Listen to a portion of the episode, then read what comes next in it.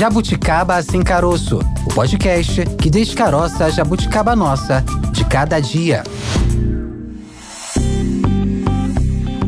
Olá, seja muito bem-vindo, seja muito bem-vinda. Esse é o Jabuticaba Sem Caroço, podcast da Sputnik Brasil, que trata dos assuntos do nosso cotidiano, que fala sobre a nossa realidade. E hoje é dia de falar de política. Hoje, dando início aí às tratativas de um assunto que está agitando a semana, né? Que está agitando a semana não, que já vinha agitando os bastidores da política em Brasília há algumas semanas. Estou falando aí da sucessão no Supremo Tribunal Federal e na Procuradoria Procuradoria-Geral da República. Amanhã tem a sabatina conjunta com Flávio Dino, indicado pelo presidente Lula para ocupar uma cadeira no Supremo Tribunal Federal, e Paulo Gonet, indicado para a Procuradoria-Geral da República. Tayana de Oliveira, semana quente, né? É isso, Maurício. E vamos fazer esquentar ainda mais, né? Trazer um esquenta dessa sabatina, lembrando que Flávio Dino é senador licenciado, foi indicado para ocupar a vaga da ministra Rosa Weber, que se aposentou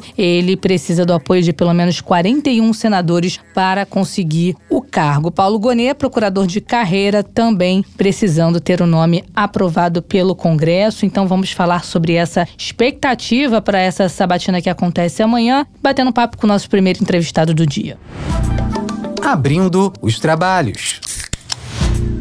Conosco aqui no Jabuticaba Sem Caroço, podcast da Sputnik Brasil, o professor Rodrigo Gonzalez, professor da Universidade Federal do Rio Grande do Sul, cientista político. Tudo bem, professor? Seja muito bem-vindo aqui ao nosso podcast. Como vai? Tudo bem? Tudo bem, obrigado pelo convite. Nós é que agradecemos pela sua presença. O que esperar então, professor, dessa sabatina que acontece nessa quarta-feira? A gente vai encontrar muita resistência na CCJ ao nome nome de Flávio Dino, o que esperar também em relação à conversa dos senadores com Paulo Gonet, indicado para a Procuradoria-Geral da República, como a gente pode imaginar que o que vai acontecer vai ter muita dificuldade para passar o nome do Flávio Dino, a gente já vê muita resistência em relação aos senadores bolsonaristas, que compõem, na verdade, a maioria, né? O, a base da oposição é muito maior do que os senadores alinhados com o governo no Senado Federal. Federal. O que, que a gente pode imaginar que vai acontecer nessa quarta, professor? Isso vai ser um palco para a oposição, para poder fazer críticas ao governo, como isso é, é comum nesse tipo de situação, mas o resultado esperado no final vai ser a, a aprovação, no sentido de que o governo provavelmente só mandou os nomes para o Senado depois de fazer algum tipo de articulação e, digamos, de testar a, a sua base em outras votações. Provavelmente vai ser uma votação um pouco mais apertada do que em situações em que o, os nomes eram nomes, digamos, mais consensuais. Em geral, quando são nomes que vêm do, do mundo profissional do direito, magistrados de carreira, tende a haver menos polêmica. Mas uh, essa polêmica também não é uma polêmica nova, ou seja, as indicações do Bolsonaro também geraram problemas, as indicações do Temer, as indicações da Dilma, ou seja, sempre que uh, os presidentes indicam pessoas com perfil mais político, gera-se algum tipo de polêmica, mas havendo, digamos, a, as condições básicas dos requisitos do cargo, acaba sendo aprovado com uma maior ou menor votação, e eu acho que isso vai acontecer. Ou seja, vários senadores da oposição vão utilizar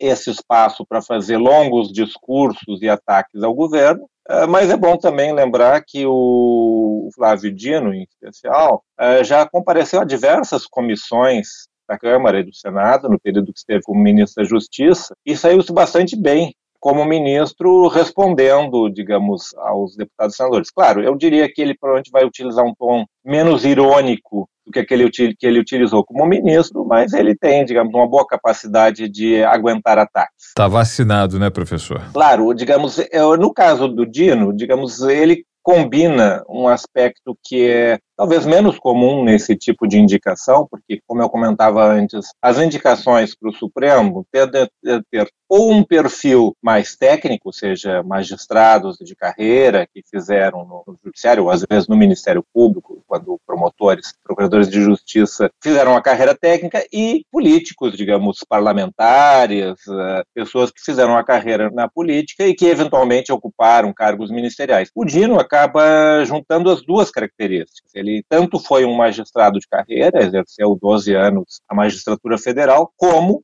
foi deputado, é senador, ministro, então eu acho que nesse caso ele, ele tem as condições tanto para responder claramente às questões técnicas referentes às funções mais de natureza legal do cargo, como, digamos, conseguir fazer a dança, de alguma forma, dos ataques e dos questionamentos, que serão questionamentos de natureza mais ideológica e menos sobre a sua capacidade especificamente de, de julgador, de parte dos, dos ministros. Certamente vão haver questões sobre como ele julgaria questões relativamente a aborto, como ele vai julgar questões relativamente prisão antes do final da, do, do, processo e coisas do gênero. Agora, na tua avaliação, professor, essas indicações estavam dentro do esperado ou, de certa forma, surpreenderam? Eu diria que a do Flávio Dino surpreendeu um pouco mais. Paulo Gonet está dentro do, do esperado. Alguns tinham a expectativa que o Lula fosse mais eh, formal, no sentido de procurar atender a desejos da carreira, de utilizar o resultado de votação da lista, mas não é nada que, digamos, seja excepcional. O Paulo Gonet é um procurador de, de, carreira respeitado dentro da carreira. No caso do Flávio Dino, havia expectativa que o governo acenasse com outro aspecto que é caro à sua base de apoio, que seria a questão de indicação de uma mulher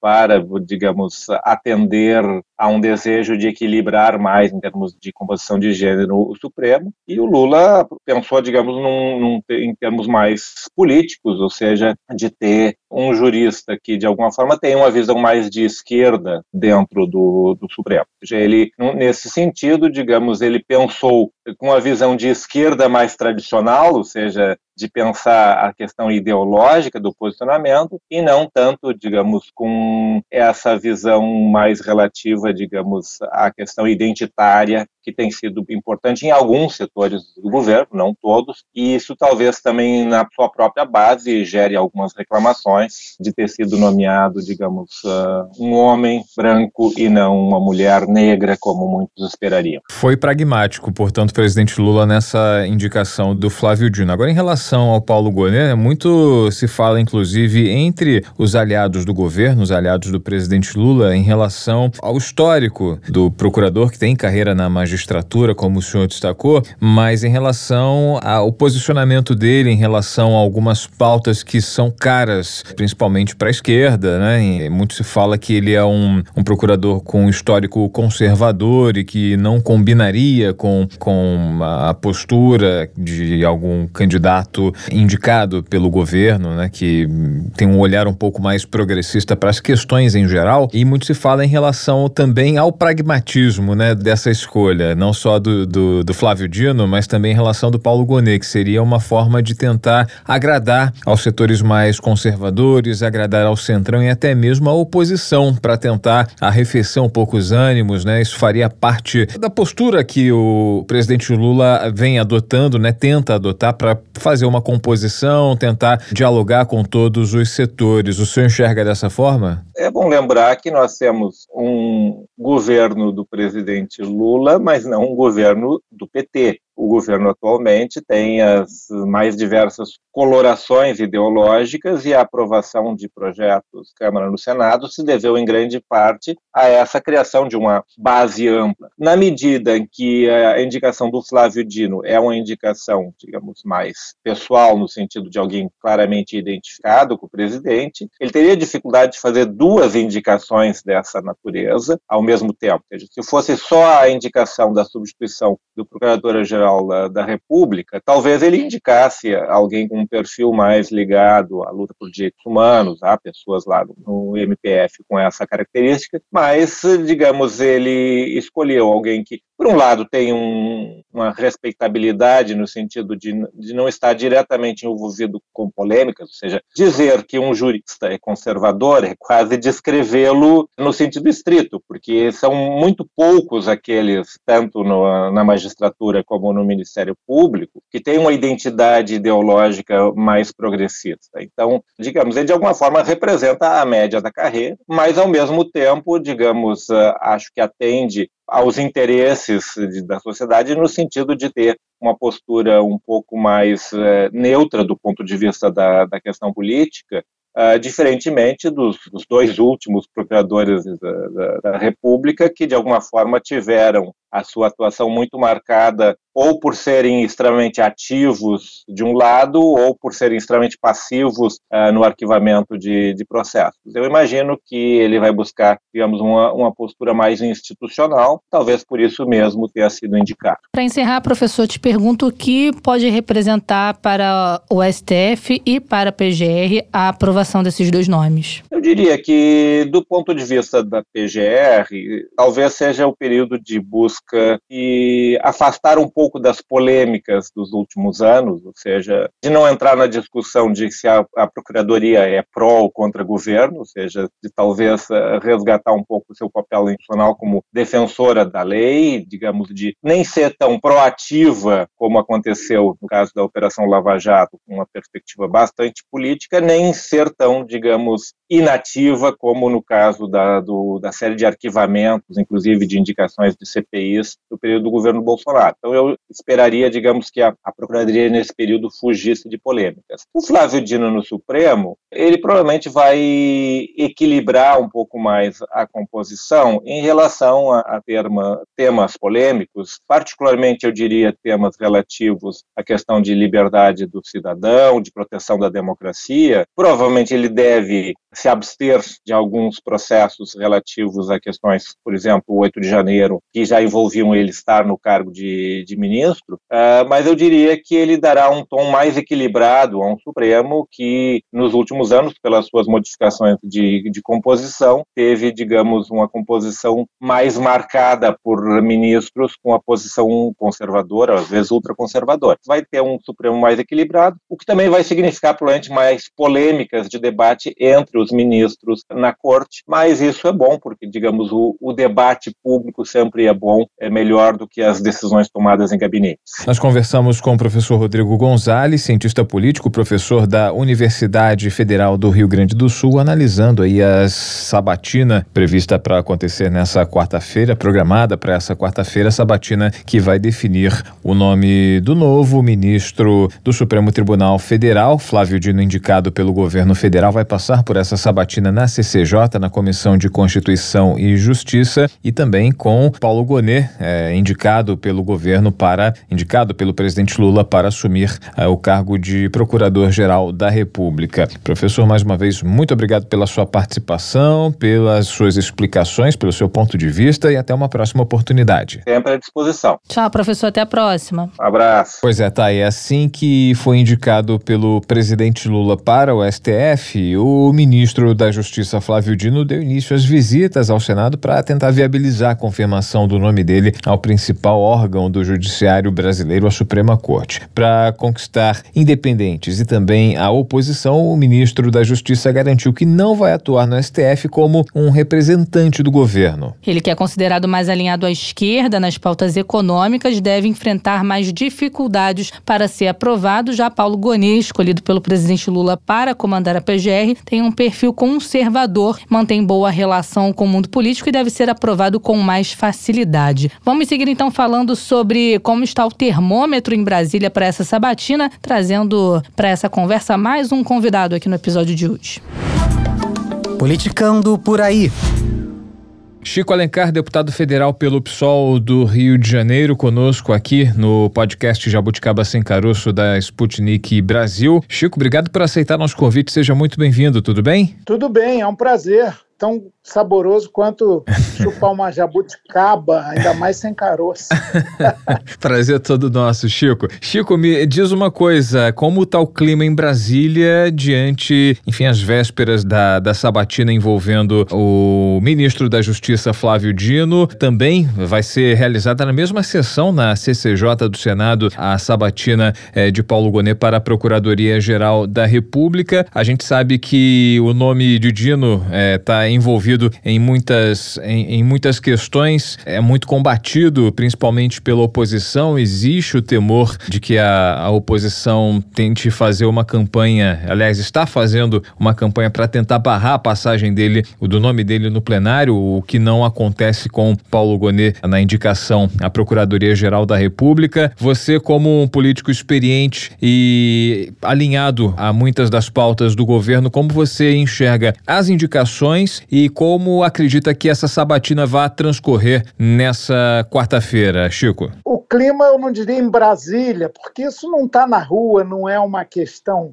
que envolve a população brasileira, é algo que está mais nas esferas do poder e especialmente aqui no Congresso Nacional. É claro que à medida que se aproxima o dia das sabatinas, a atenção da opinião pública vai crescer um pouco. Mas aqui nesse ambiente dos palácios, seja do executivo, seja do prédio da PGR, do Ministério Público Federal, seja do Congresso Nacional, especialmente no Senado, que é quem realiza essas sabatinas, há muita conversa, há muita discussão, há muito debate, há muita expectativa sobre tudo. As indicações que o presidente Lula fez, nós defendíamos uma mulher negra no STF e há juízas, a pessoas qualificadas para essa função, para essa indicação. O Lula, desde o início, não alimentou essa expectativa, essa esperança, disse que não ia se vincular ou se limitar a essa indicação que tem um viés mais identitário, digamos, e democratizante, eu não tenho dúvida, para um Supremo que tradicionalmente é só de aristocratas brancos, doutores, donos da lei e da ordem na história republicana brasileira. Pois bem, a indicação do Dino representou uma certa surpresa na medida em que Dino tem uma trajetória política muito combativa, muito questionadora do sistema, novidadeira, com muito preparo teórico, não só no ambiente jurídico, mas no ambiente em geral. Eu conheço o Dino há muito tempo, ele sempre gosta de ressaltar que estudou história no meu livro, História da Sociedade Brasileira, que eu escrevi há décadas em parceria com Marcos Vinícius Ribeiro e Lúcia Carpe. Eu também, Chico. Uma... Você também. Eu também. Fez aí, ajudou as gerações. A gente não fez nada de novo, apenas pegou os grandes clássicos da análise mais progressista da história do Brasil, na primeira metade do século XX, Caio Prado Júnior, Nelson Werneck Sodré, até mesmo Celso Furtado, Florestan Fernandes, Sérgio Buarque de Holanda, e traduzimos numa linguagem mais compreensível, seja para é, os vestibulares da época, seja para os ciclos básicos das universidades, de algum como comunicação, como literaturas. Bom, isso é um parêntese. Portanto, eu lamentei porque eu via no Dino um potencial de liderança, de carisma, de capacidade de argumentação e de história. Foi governador do Maranhão duas vezes, além de deputado, eleito agora senador. É, ele tinha estofo para ser um potencial candidato à sucessão do próprio Lula ou mesmo Lula, se for candidato e for reeleito, para a sucessão dele quando ele estiver saindo da vida pública. Chega a hora que a sirene bate.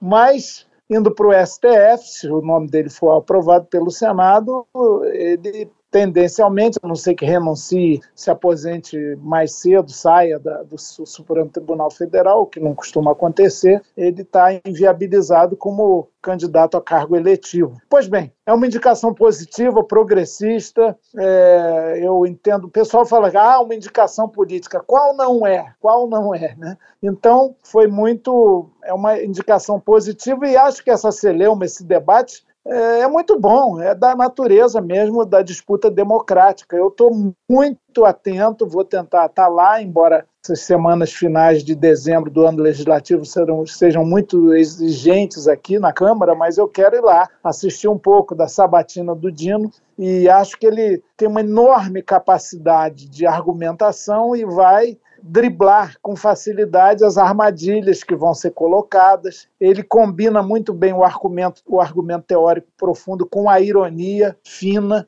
Então, eu tenho muita expectativa, muito interesse nessa sabatina. Acho que vai ser muito interessante, muito curiosa. O Dino tem uma história de vida inquestionável, que, claro, todo mundo erra, todo mundo tem seus tropeços, mas do ponto de vista da ética pública, da trajetória, das boas posições, ele tem um, um caminho quase que retocável vai ser muito rico. Já o Paulo Gonet, e eu uma vez defendi a tradição democrática da lista tríplice que Lula para o Ministério Público, para a Procuradoria-Geral da República, que Lula adotou durante seus dois governos e depois Dilma também, mas depois com uma série de problemas e de PGRs muito espetaculosos, né, no estrelismo, ele desistiu disso, mas muita gente criticou eu defender a lista tríplice do Ministério Público, que é um critério democrático, como para as universidades, por exemplo. Mas eu entendi a razão da crítica, porque nem sempre o mais votado, um dos três mais votados, tem o melhor perfil. Mas Nesse caso,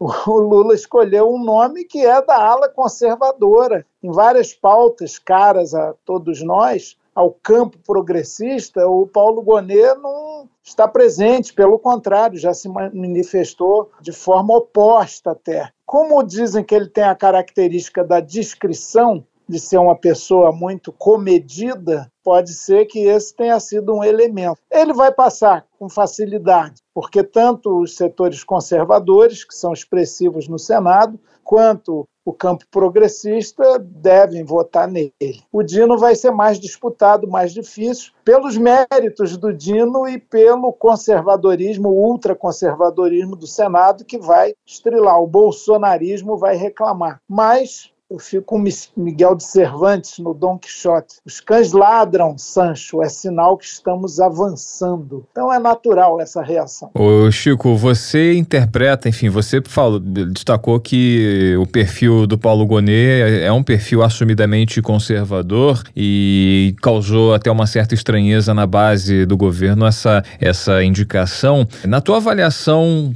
pode significar realmente um aceno aos setores mais conservadores e também ao centrão numa tentativa de arrefecer os ânimos e tentar uma aproximação, uma conversa, um perfil mais aproximado do que já foi o Lulinha Paz e Amor, de conversar com todo mundo? Sim, sim. O Lula Maurício, é um conciliador nato. Ele é um pragmático do poder, ele nem se diz nenhum revolucionário, ele praticou nos seus governos aquilo é, que foi caracterizado como reformismo fraco. Ele avança, claro, não se compara com o governo anterior. Foi uma vitória importantíssima para a democracia, para o avanço das pautas sociais, para a civilidade e racionalidade na política até. Agora, ele compõe, compõe às vezes para além dos limites que nós consideraríamos razoáveis para que se permitam avanços. Nesse caso, essa indicação que causou uma certa surpresa é claramente um aceno aos setores mais conservadores, talvez para compensar a própria indicação do Flávio Dino, ele dá uma no cravo, outra na ferradura e indica o Paulo Gonet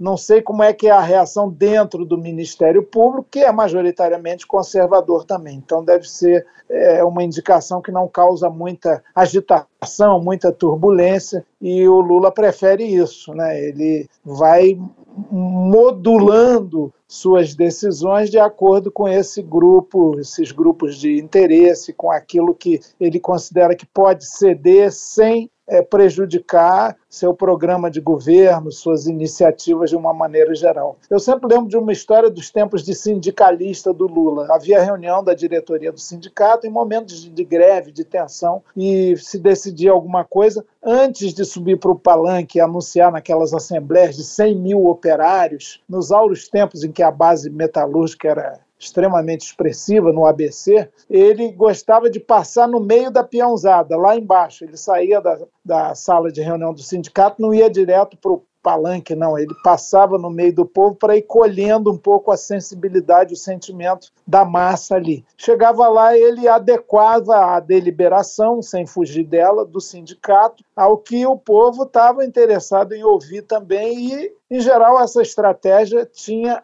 êxito. Por isso que eu disse que ele é um conciliador nato, tem uma altíssima sensibilidade social, é um intuitivo, mas exitoso, né? Esse pragmatismo do Lula é, o levou três vezes à presidência da República e ele saiu no mandato anterior com 80% de aprovação. Um jogo de cintura que a Dilma, por exemplo, não tem, cada um com suas características. Então, eu entendo, eu leio essa indicação do Grupo Gonet nessa perspectiva aí. Agora, a ver como ele se comportará como procurador-geral da República. Espero que não seja um engavetador geral como o Aras foi cada vez mais próximo do Bolsonaro e fazendo tudo que o Bolsonaro queria, ou não fazendo nada que desagradasse Bolsonaro. Agora, o Dino tem adotado um discurso de que há uma necessidade para uma harmonia entre os poderes. Na sua opinião, Chico, essas indicações podem seguir esse discurso? Podem representar essa harmonia entre os poderes?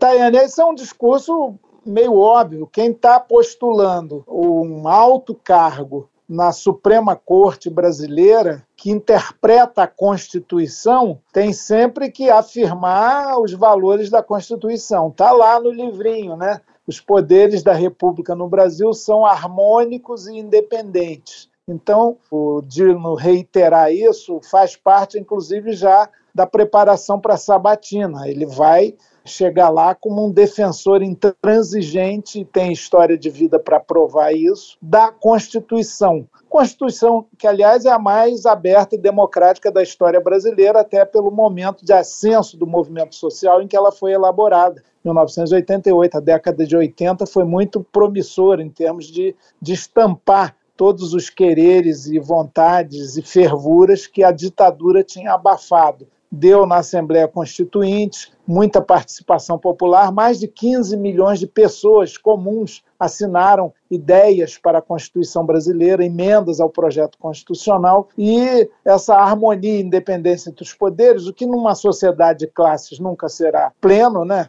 Os poderes eles expressam forças sociais mais ou menos mobilizadas. Quem tem poder vai para a rua, se organiza e manifesta para tê-lo de fato. Mas o Dino expressou, é uma frase quase que formal, é, natural de quem vai ser sabatinado na sua fidelidade aos preceitos constitucionais. André Mendonça falou isso, Cássio Nunes, ninguém vai para lá para dizer que a Constituição tem que ser revogada, que os poderes têm que ser conflitados. Alguns fazem isso, né? manifestam até desejo de fechar o Supremo, mas quando supõem que não estão sendo gravados, filmados e que nem essas suas, seus desejos autoritários vai ser veiculado, publicizado. Então, na asta pública, todo mundo defende a harmonia entre os poderes e o Dino não é também um contestador, ele vai ser cioso do que são os direitos direitos e deveres do Poder Judiciário e da mais alta corte do país, sem proteger nem perseguir ninguém. Assim esperamos. A gente está conversando aqui no Jabuticaba Sem Caroço, podcast da Sputnik Brasil, com o Chico Alencar, deputado federal pelo PSOL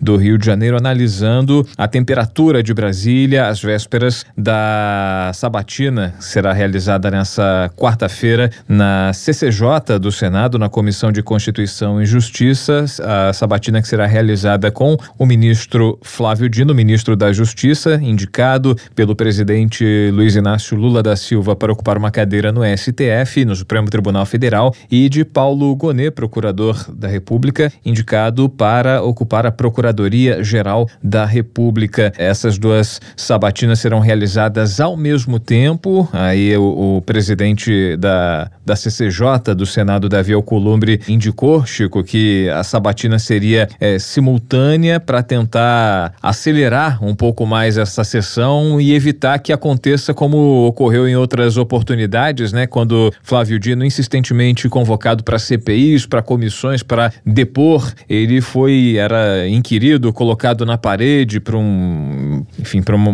uma, espetacularização aí, para alimentar os cortes de internet, para tentar evitar que isso aconteça, vai, vai essa sessão será realizada conjuntamente. Na CCJ, a expectativa é de que a coisa passe com uma relativa tranquilidade, mas no, no, no plenário são outros 500, né, Chico? É, eu não entendi bem como é que vai ser. É simultânea, não propriamente, na mesma na sessão. Na mesma sessão, né? primeiro, exatamente. Primeiro Sabatina 1, depois o outro, né? Isso. Será longa. Eu acho que o Dino vai se sair muito bem, porque ele tem muita capacidade, muito traquejo, muito articulado na argumentação. Gonê é um outro estilo e será menos questionado, sem dúvida nenhuma. É, depois, no plenário, também entendo que o placar favorável ao Gonê vai ser amplo, bem fácil né, a sua indicação para a PGR. O Dino vai enfrentar mais dificuldades. Não dá pra, nunca para apostar no resultado, mas as indicações, o trânsito dele aqui, ele está visitando senador por senador. Ele próprio é senador eleito da República, que não tomou, não assumiu o mandato em função da nomeação para ministro da Justiça e Segurança Pública.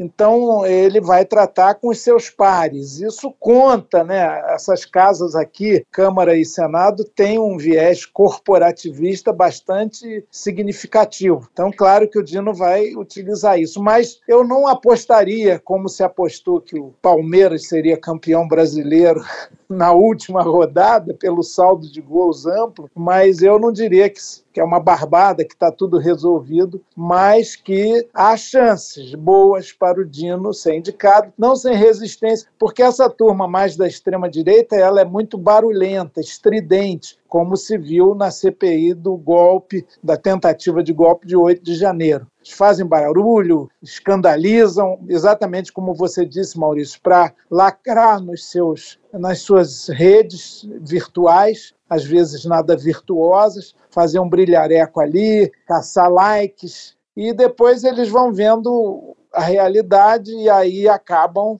aceitando o resultado. Eu estou muito curioso para ver como o Dino vai responder, vai reagir às provocações, que serão muitas, e ele é craque nisso. Eu acho que ele vai se sair bem, é, muitas vezes na base da ironia, e acaba que quem provoca vai se sentir provocado, pode ficar irritado, elevar o tom, se extremar, como aconteceu semana passada com o Silvio Almeida aqui na Comissão de Segurança Pública Fiscalização Financeira. Às vezes os deputados, não tendo muitos argumentos, preferiam atacar, ofender, caluniar mas isso depõe contra eles. Numa sabatina nesse tipo, o senador que desbordar vai ficar mal visto. Tem um lado meio protocolar, diplomático, cortesão é, do Senado, né? Senhores da República, os condestáveis, que talvez inibam um pouco comportamentos mais histriônicos. A gente pode concluir então que essa decisão do Alcolumbre por uma sabatina conjunta foi a, a melhor opção, né, para evitar esse espetáculo todo. É, e também para haver um certo limite no tempo. O presidente lá da CCJ, Davi Alcolumbre, que é outro digamos, bagre ensaboado, experiente, conhece os seus, ele vai saber operar. Suponho que ele está a favor, o relatório da indicação do Dino e do Goneja é favorável a eles, né? No caso do Dino, pelo Weverton Rocha, que é senador pelo Maranhão. O Colombo também deve estar comprometido com a apreciação da matéria e a sua resolução, porque senão a sessão podia se estender, varar à noite e tal. Colocar as duas ao mesmo tempo também tem esse condão aí de demarcar um pouco o tempo, um, algum limite para isso. Mas acho que está tudo mais ou menos encaminhado. Entendo que o Rodrigo Pacheco, que viajou com Lula para Dubai, ele também não vai querer que o Senado faça alguma atitude inédita, assim, não é inédita, né, mas são raras é, na história da República as negativas em relação à indicação pelo presidente da República de um ministro supremo. Sem dúvida. Inclusive, fica também o ponto de interrogação em relação ao, ao futuro, não só em relação à ocupação da cadeira do, do, Supremo Tribunal Federal, como em relação à cadeira que vai ser deixada pelo ministro Flávio Dino, né? E nessa composição de pelo voto, talvez você imagine, Chico, que isso possa estar em jogo, não, não que haja uma negociação é, clara, né, da troca da cadeira do, do Supremo por uma vaga no Ministério da Justiça de alguém ligado ao Centrão, enfim, não se sabe ainda. Ainda falta muito tempo para a reforma ministerial, mas tudo pode estar em jogo, tudo é jogo de concessão. Né? É, exatamente. Agora, vamos imaginar esse cenário que é o mais provável não digo que é absolutamente certo, do Flávio Dino ter o seu nome aprovado pelo Senado para o Supremo. Bom, aí vai haver uma interinidade do Ministério da Justiça e Segurança Pública. Vai voltar aquela discussão de dividir o Ministério em dois, um da Justiça e o outro da Segurança Pública. Parece que o Lula não está querendo muito, mas volta e meia essa questão reaparece. E vai como é da prática predominante na República Brasileira, o intestino grosso da pequena política, que tornou-se no Brasil a grande política, infelizmente, vai estar tá funcionando. E claro que as especulações e demandas mesmo para função de ministro da Justiça e Segurança Pública ou de ministro da Justiça e da Segurança Pública vão acontecer, já podem estar sendo conversadas nos bastidores. O velho toma lá da cá, né, para que a base de sustentação do governo fique reforçada, ela que é frágil, inegavelmente. Então, isso é, é muito feio, é muito pequeno, é uma espécie de emedebização da política, como alguns chamam, outros vão mais além, gangsterização da política, o toma lá da cá, o clientelismo como padrão, como norma, que rebaixa a política. Ninguém discute que projeto você tem para a justiça no Brasil, para a segurança pública, mas não, é ocupação de cargos, com tudo que isso implica, em troca de votos no Senado e na Câmara. Isso a pequena política, a pequeno Congresso, e é canal para práticas que não atendem ao interesse público e nem são republicanas. Agora, é um dado da realidade, tem que ser enfrentado. A melhor maneira de combater isso é tirar da vida pública os que defendem e praticam esse tipo de política, e isso é pelo voto de Sua Excelência, a eleitor, o eleitor, mas a gente ainda está longe desse tempo. Marilena Chauí dizia que o incrível no Brasil é que depois de oito anos de governo do sociólogo Fernando Henrique Cardoso, que entendia muito de patrimonialismo, clientelismo, tomar lá da cá, que tinha uma visão crítica disso nos seus escritos. Depois de oito anos do operário que ascendeu a consciência política, o metalúrgico, Lula. Depois de seis anos da guerrilheira, lutadora. Esses vértices da República Brasileira não conseguiram reverter essa cultura rebaixada do toma lá da cá, da política pequena, que não ajuda a sociedade brasileira e que gera transições intransitivas, expectativas de mudanças na economia, na política mesmo, que não se realizam, enfim. Então a gente fica sempre nos marcos do reformismo fraco, quando não da ascensão ao poder central da República da extrema-direita, que foi algo que, desde a ditadura militar, que era uma ditadura empresarial militar de extrema-direita, não acontecia no Brasil. E aconteceu com Bolsonaro, e hoje a extrema-direita ela tem força de mobilização, poder e voto. E é preciso estar sempre atento em relação a essa realidade. A rebeldia tornou-se um pouco de direita. E quem diria, né? Eles se vendem com êxito, quase sempre, como contestadores do sistema. E isso é uma novidade. A gente tem que estudar muito essas realidades mais complexas no Brasil e no mundo. Tá certo. Nós conversamos com Chico Alencar, deputado federal pelo pessoal do Rio de Janeiro. Chico, muito obrigada pela sua participação aqui no Jabuticaba Sem Caroço. Até uma próxima oportunidade. Eu que agradeço, estou sempre às ordens. Parabéns aí pelo bom jornalismo que vocês fazem, que é uma jabuticaba para todos, né? É uma frutinha gostosa, das melhores do mundo, que permite o acesso do povo, da população ao conhecimento, à informação. Agradeço muito, estou sempre à disposição. Grande abraço. Jabuticaba é coisa nossa. Obrigado mais uma vez, obrigado pela participação. Até a próxima. Estamos aí, até a próxima. Bom, apesar de ocorrerem raríssimas exceções, o Senado já rejeitou cinco indicações de presidentes para ocupar a cadeira de ministro do Supremo em 125 anos de história. Mas isso só aconteceu há muito tempo, ó, em 1894, no governo Marechal Floriano Peixoto. Isso aconteceu e e de lá para cá isso raramente aconteceu. Num dos casos aconteceu quando o médico Cândido Barata Ribeiro já atuava como ministro do STF por 10 meses. Dos outros quatro nomes rejeitados pelo plenário, dois sequer possuíam formação em direito. Com todas essas rejeições acontecendo então em 1894, será que vamos ver se repetir agora nesse ano para saber e continuar debatendo essas recentes indicações feitas pelo presidente Lula? A gente chama agora o nosso terceiro convidado de hoje. Direto do Palanque. Conosco no Jabuticaba Sem Caroço, podcast da Sputnik Brasil, senador Carlos Portinho, senador pelo PL do Rio de Janeiro. Como vai, senador? Obrigado por aceitar nosso convite. Seja muito bem-vindo. Tudo bem? Tudo ótimo. Obrigado a toda a grande audiência aí da Sputnik, Jabuticaba Sem Caroço. Muito bom. Bacana, senador. Eu queria saber do senhor a respeito da sabatina que ocorre nessa quarta-feira. A expectativa é muito grande. São duas sabatinas, né? Duas duas reuniões, duas sessões que na verdade serão condensadas em uma, né? Para que haja um pouco mais de celeridade em relação a essa escolha, né? A do ministro do STF, futuro ocupante da cadeira que é atualmente de Rosa Weber, e do novo procurador-geral da República, indicado para a cadeira do STF, Flávio Dino, atual ministro da Justiça, e Paulo Gonet, indicado para a PGR, vão ser submetidos aí inicialmente à Comissão de Constituição e Justiça do Senado e posteriormente ao plenário da Casa para sabermos se Dino será o novo ministro do STF e se Paulo Gonet será o novo procurador-geral da República. Muita muita polêmica em volta dessas nomeações. Qual a expectativa do senhor, senador? Com relação à indicação do PGR, do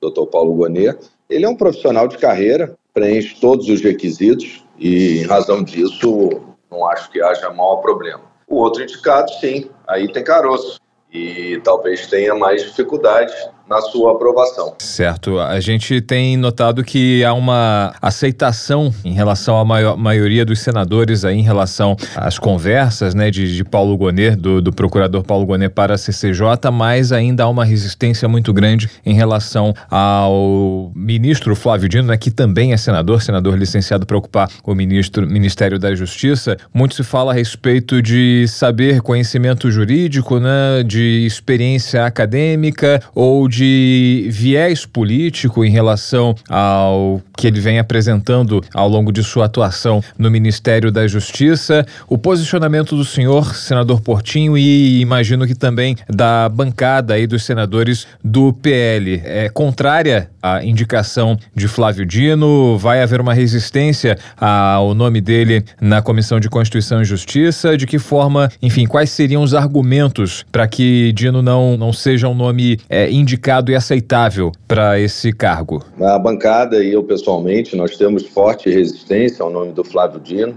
Procuro deixar de lado qualquer avaliação pessoal, porque não é esse o requisito para aprovação ou rejeição de um indicado. A Constituição Federal que é o nosso guia, deve ser sempre, ela traz ah, os predicados, né, os requisitos, e um deles é a indicação do presidente da República, esse está preenchido, e o outro requisito é o notável saber jurídico. Ninguém tem dúvida de que o ministro Dino, quando exerceu a magistratura, ele tem notório saber jurídico. Alguns cargos, como para o CNJ, outros cargos para outras autoridades, elas, eles exigem, a Constituição exige somente um notório saber jurídico. O notório saber jurídico, até o estagiário que passou na prova da OAB possui, porque ele foi avaliado e a partir da avaliação da OAB, se ele passou, ele tem um notório saber jurídico, isso seria indiscutível. Mas para ocupar o cargo no STF, de ministro do STF, o que a Constituição exige, e aí é um fundamento técnico,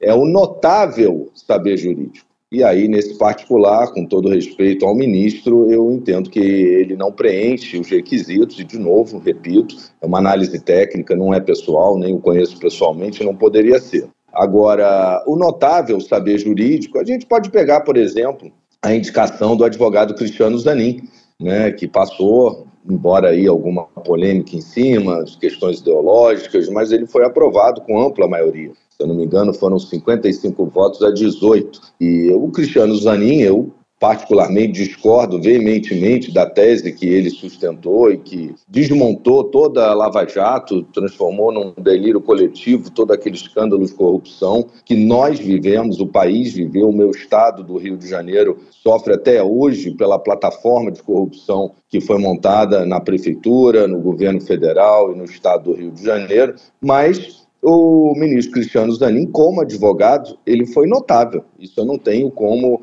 discordar. Ele foi notável no exercício da sua, do seu mistério, do seu dever, como advogado de defesa do ex-presidente Lula, do atual presidente Lula, perdão.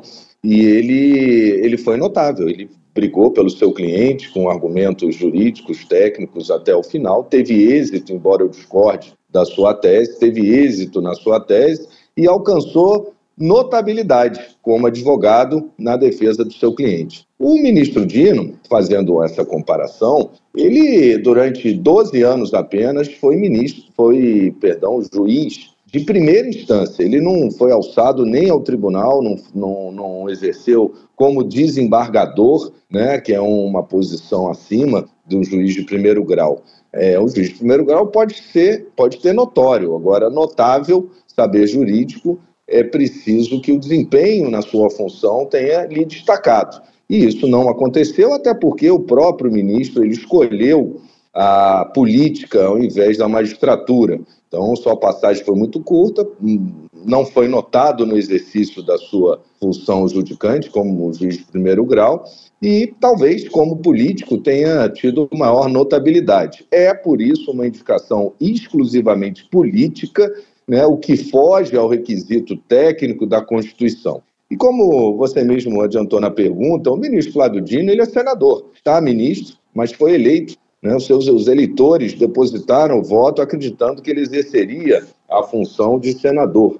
Mal foi ministro da Justiça e já pretende, num elevador, ser alçado a ministro do STF. Né? Essa escolha política do ministro Flávio Dino traz a característica da sua indicação, por isso, extremamente política. E o que preocupa? O que preocupa porque justamente a função judicante, né, a função do magistrado, ela exige um equilíbrio para o exercício, para o seu exercício. É, o juiz, como é a imagem da justiça, ele é a balança, ele, ele tem que ser equilibrado, né? ele tem que ser ponderado. O ministro Flávio Dino ele se destaca, se é que tem alguma notabilidade, justamente pelos seus posicionamentos políticos. E está certo, porque na política a gente tem que escolher lados, aí a gente escolhe uh, ideologias né? Muitas vezes. Agora, o magistrado, ao contrário, ele tem que se despir de toda ideologia, ele não tem lado, ele tem que ter uma isenção que, na minha opinião, até para o exercício do cargo falta. E o que preocupa mais é justamente o momento em que o país vive, que a gente deve superar ele o quanto antes, que tem feito muito mal ao país, que é a interferência do poder judiciário sobre outros poderes a princípio básico, o pilar da democracia é justamente a separação dos poderes. Poder executivo tem suas funções, o judiciário outras, o legislativo tem a sua função social, que é legislar, que vem sendo usurpada constantemente pelo poder judiciário, e eu não tenho dúvida que a indicação de um senador, e aí também não vou fulanizar a discussão, poderia ser qualquer outro senador indicado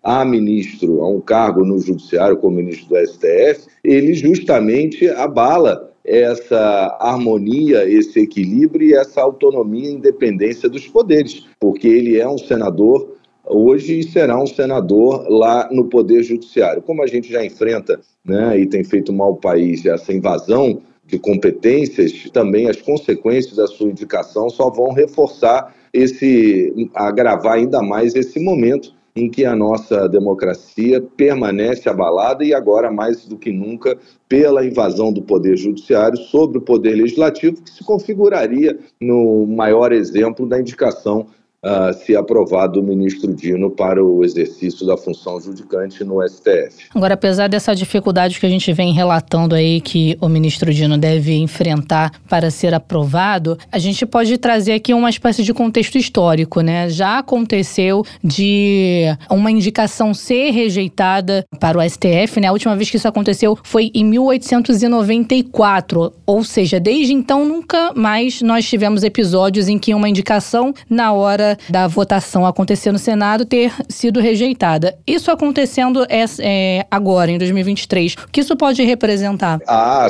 em toda a sabatina, a hipótese do indicado ser aprovado e rejeitado. Realmente, com relação ao STF, nenhum de nós era vivo, muito menos nossos parentes mais próximos, quando o único foi rejeitado. Uh, inclusive, se eu não me engano, era um médico não era nem um, não havia nem exercido a função como uma função jurídica alguma, mas essa hipótese é do momento. Se a gente pegar a retrospectiva do Senado dessa legislatura e, e da passada, porque muitos senadores entraram como eu na legislatura passada, né, não foi incomum que isso acontecesse. Diversas autoridades foram rejeitadas, né, autoridades como embaixadores, indicados para a Justiça do Trabalho, para o próprio Ministério Público, o CNMP, e principalmente o mais recente, o Defensor Público da União, que foi recentemente, a coisa de um mês atrás, rejeitado pelo Senado a sua indicação, o que mostra que não é impossível, ao contrário, se pegar a última performance, né, os últimos dados estatísticas, é mais provável que pegando esse, esse exemplo recente, um indicado ainda nesse governo Lula, defensor público da União, possa acontecer de igual forma com o ministro Flávio Dino, é o que a oposição vem trabalhando. Aí é uma conversa de articulação no, no bastidor e que vamos esperar. É lógico que sempre a oposição ela está em menor número. É muito difícil na história do país você ter uma casa em que prevaleça nos votos a oposição. Geralmente ela é minoria, inclusive.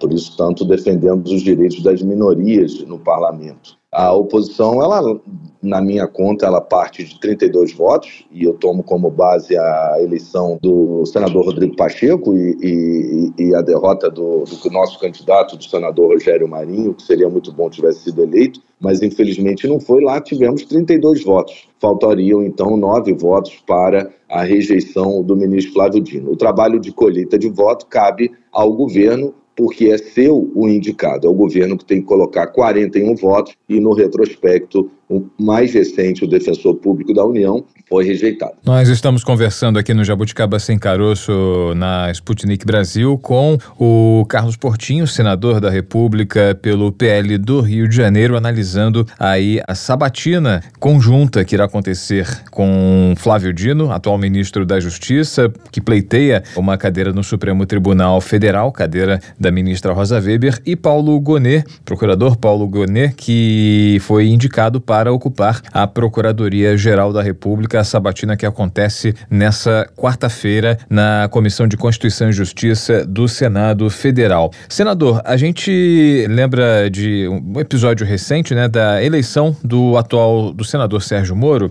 é, e muito se muito se falou a respeito de desincompatibilização. Sérgio Moro ele precisou deixar a magistratura para seguir a carreira política, né? Ele inicialmente foi nomeado ministro da Justiça e Segurança Pública pelo então presidente Jair Bolsonaro, depois deixou o cargo, posteriormente se candidatou ao Senado, a tudo isso envolto por muita polêmica né, em relação à questão de, de suspeição, em relação aos seus atos à frente da Operação Lava Jato, seria um ator um ator do cenário nacional deixando a magistratura, deixando a justiça para atuar na política. Voltando um pouco mais no tempo, é, eu realmente não tenho a, a, ideia de quantos ministros já passaram pelo Supremo Tribunal Federal, quais foram os presidentes, mas uma memória, uma lembrança recente, até a década de 90, eu me recordo de pelo menos dois nomes que passaram pelo Supremo Tribunal Federal e anteriormente já foram políticos. Lembro do senador, lembro do Nelson Jobim, que foi senador e foi deputado federal, lembro lembro de Maurício Correia, que também foi senador da República pelo Distrito Federal e também foi, passou, ocupou uma cadeira do Supremo Tribunal Federal, inclusive ocupou a presidência da casa, os dois ocuparam a presidência da casa, fazendo esse movimento que é semelhante ao que Flávio Dino está é, indicando, é, tentando fazer, na verdade, a indicação da, da, presidência da República, mas é um movimento bem semelhante. O senhor é, é favorável, o senhor é contrário a esse tipo de movimento, esse tipo de deslocamento, né, da, de funções, de ações, de, de uniforme, né? Você deixa o terno e a gravata e passa a vestir a toga. Um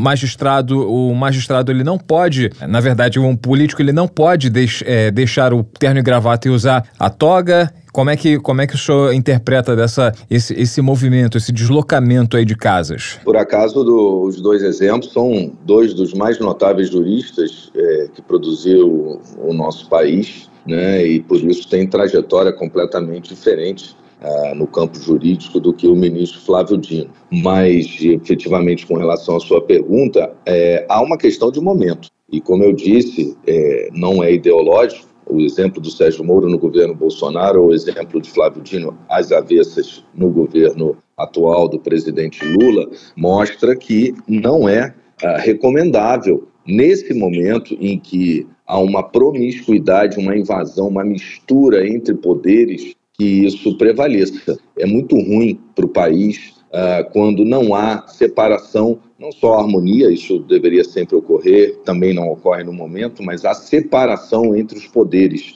E esse é um momento que não, não indica que seja o melhor para a, o ministro Flávio Dino, porque ele é senador da República e o que a gente quer, mais quer hoje, é a separação dos poderes. Isso é um prejuízo para o país, isso não é para o governo Lula, não é para o Bolsonaro, embora é, para muitos a indicação do ministro Sérgio Moro tenha tido o mesmo efeito adverso, mas é, é, para o país, é hoje, é amanhã, no futuro, até porque o ministro do STF, principalmente pela idade que tem Flávio Dino, ficará por muitos mandatos de diversos outros presidentes. E o que a gente precisa é que haja uma separação. Quando a gente vê recentemente episódios em que ministros do STF ligam para senadores, e isso aconteceu recentemente na votação da PEC das decisões monocráticas, e já havia acontecido na própria eleição do presidente Pacheco, se metendo na questão legislativa diretamente, pedindo voto, pedindo posicionamento alinhado a eles, isso é muito ruim, porque é um poder se sobrepondo a outro, e isso é ruim em qualquer governo, seja do governo Lula, seja um governo de esquerda, seja um governo de direita, de centro, do que for. Se eu tenho alguma questão no, no Poder Judiciário, todo advogado pode, sem dúvida nenhuma, ir lá despachar com o juiz, com, com o desembargador, até com o ministro, mas ele tem um limite ali do seu despacho. Ele não vai se meter na decisão final, ele não vai ser o instrumento principal de uma decisão final, o que não pode ser admitido, tampouco que ministros do STF exerçam, como tem feito em diversos casos no Congresso Nacional uma interferência direta e acirra ainda mais e configura, na minha opinião, ainda mais uma interferência direta no pilar maior da democracia, que é a separação dos poderes. Agora falando sobre a indicação para a PGR, né? O Paulo Gonet não deve ter é, muitas dificuldades para ser aprovado. Queria saber como a oposição enxergou essa indicação. Foi uma surpresa? Como foi? Não, o doutor Paulo Gonet é um profissional de carreira, não deixa nem margem. Até pessoalmente, o conheci recentemente, tive uma boa avaliação, embora isso não seja o principal. Né? O, o Dr. Paulo Gonet, não vejo maior, maior dificuldade, é um profissional de carreira, é, é um jurista, preenche os requisitos. Manifestei ele a minha preocupação maior com, com o encarceramento das, dos manifestantes do dia 8, que já extrapolam os limites da prisão temporária ou da prisão preventiva e que ainda não foram julgados. Muitos outros, né, os seus advogados não tiveram acesso aos atos, a própria OAB já vem denunciando, e é um papel da Procuradoria Geral da República zelar inclusive no caso do Clesão, recentemente falecido dentro da Papuda por uma inércia, uma omissão do ministro Alexandre de Moraes, sua responsabilidade direta sobre isso, sem dúvida alguma. Havia um parecer da Procuradoria uh, favorável a que ele fosse solto, ainda que com algumas medidas restritivas, mas nada justifica as prisões que a gente tem é, o país tem mantido pessoas presas sem acesso ao processo, sem julgamento e além dos prazos legais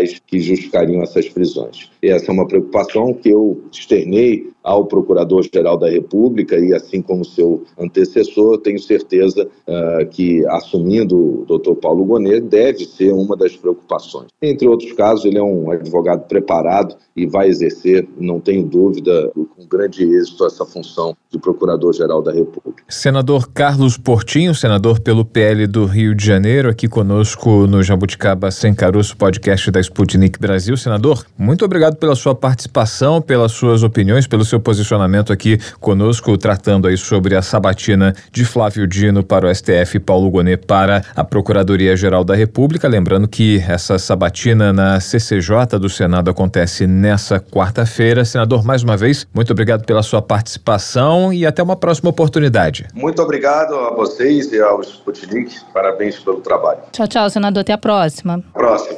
you Ponto final no Jabuticaba Sem Caroço de hoje. A gente anuncia que amanhã teremos a repercussão do levantamento divulgado pelo Instituto Fogo Cruzado, que trouxe números de mortes de civis em operações policiais no Rio de Janeiro e também de agentes de segurança mortos em serviço no estado. O assunto é violência e segurança pública no programa de amanhã, Thay. É isso, vamos falar sobre a polícia do Rio de Janeiro, né? Considerada aí a polícia que mais mata e que mais morre em todo o Brasil. Vamos descaroçar essa jabuticaba no episódio de amanhã. Lembrando que estamos nas redes sociais. Opa! Tem o Instagram agora também, arroba jabuticaba SC e o nosso tradicional Twitter, que é o arroba jabuticaba SC. Você pode nos seguir e também interagir conosco por lá. É só acessar, então siga, curta, compartilhe, fique com a gente sempre. Tchau, tchau, Maurício. Até amanhã. Até amanhã, amanhã tem mais. Tchau, tchau. Jabuticaba Sem Caroço, o podcast que descaroça a jabuticaba nossa de cada dia.